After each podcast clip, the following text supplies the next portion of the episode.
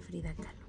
Si tuviéramos que mencionar algún artista ícono que representara la pintura del siglo XX, seguramente a muchos se les viniera a la mente la pintora Frida Kahlo. Y no es por lo menos, sus obras es su fiel reflejo de contexto, la pasión y el sufrimiento que vivió. Si bien los cuadros de Frida Kahlo pasaron muy despercibidos por la crítica de la época, en parte por el boom del artista como Picasso y las profileraciones de la vanguardia. Actualmente sus cuadros se venden por millones de dólares en galerías de arte de todo el mundo. No se puede entender la obra de Frida Kahlo sin conocer su vida, porque adorar su obra es adorarla a ella. Cada cuadro, cada dibujo y cada pincelada están cargadas de la más triste confesión, su propia vida. Frida se descubrió y se explicó a través de sus pinturas. Pero, ¿cuál de todas sus obras son las más importantes? Para responder esta pregunta, el día de hoy te traemos una lista de pinturas más conocidas, famosas y probablemente las mejores de Frida Kahlo. La uno son Las dos Fridas, fue en 1939 una de las obras más conocidas de Frida Kahlo. Desde un inicio, su obra, Las dos Fridas, se convirtió en un símbolo de, sufrimiento y dolor que sentía en aquel momento Frida. Para poner en contexto, en 1939 se divorció de Diego Rivera, el que consideraba el gran amor de su vida. De ahí se debe la gran pasión que le imprimió en ese cuadro.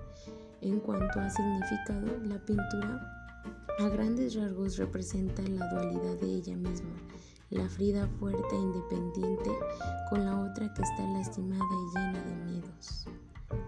La segunda, la columna rota, en 1944. Su pintura, La columna rota, es uno de los pasajes que marcó completamente la vida del artista, incluida algunas de sus, secuelas psicológicas que nunca pudo superar. A la edad de 18 años, Frida sufrió un accidente automovilístico que le causó gran cantidad de lecciones en el cuerpo.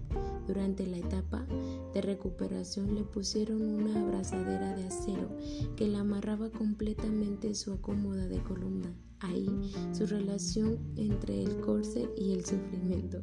Como dato curioso, es que los pocos auto, autorretratos de Frida donde es verdaderamente ella está mostrando sus emociones en el rostro, en este caso se ve que está llorando. Tercera más famosa fue cuando se llama Digo en mis pensamientos. En 1943 pasa la complicada situación que tuvo Frida mientras estaba en trámites de divorcio con Diego. Ella siempre mantuvo su amor hacia él. Para demostrar sus sentimientos contradictorios que tenía por Diego, decidió crear esta pintura. El retrato de Diego Rivera está en la frente de Frida. Es una representación del tercer ojo, es decir, de la guía de la, de la fe para ella. Mientras tanto, se puede observar las diferentes grietas a lo largo de la pintura, que significa la decepción, el final de la relación y todas las marcas de su alma que sufrió mientras estaba con él.